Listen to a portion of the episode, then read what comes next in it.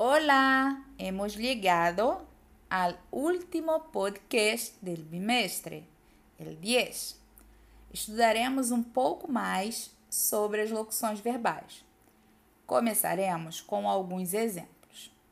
Primeiro, llevo aprendidas siete lecciones de este libro. Mi hermano ha dejado de fumar. Tengo hechos los deberes. El abuelo dejó escrito que todo seria para amparo. Nesses casos, as perífrases são construídas com verbos auxiliares e verbos no particípio. Elas concordam, número e gênero, com o sujeito, como em Marta anda preocupada por seus estudos. Ou com objeto. Tengo escritas 10 páginas.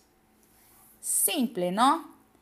Pero, ojo, somente há perífrase verbal se o primeiro verbo tiver perdido seu significado original, tornando-se um verbo auxiliar do outro verbo.